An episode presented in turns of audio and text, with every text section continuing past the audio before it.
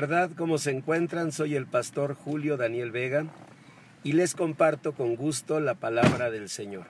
En Hebreos capítulo 4, versículo 16, el Señor dice que nos acerquemos confiadamente al trono de su gracia para alcanzar misericordia y hallar gracia para el oportuno socorro.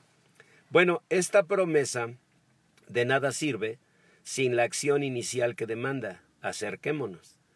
Estoy aquí en el estacionamiento del Colegio Piave después de dar una conferencia acerca de la disciplina positiva en los hijos, cómo lograrla.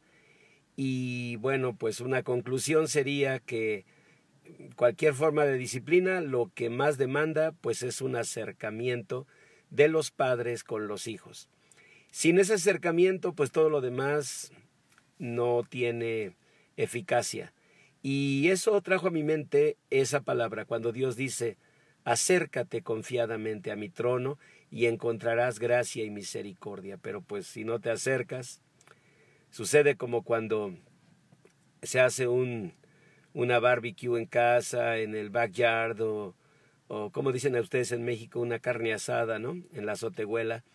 Y entonces, pues empiezan ya y están ya los bisteces, ya salieron, ya están bien asaditos y ya está el chorizo, pero pues no te acercas al fogón, pues no vas a lograr nada, ¿no?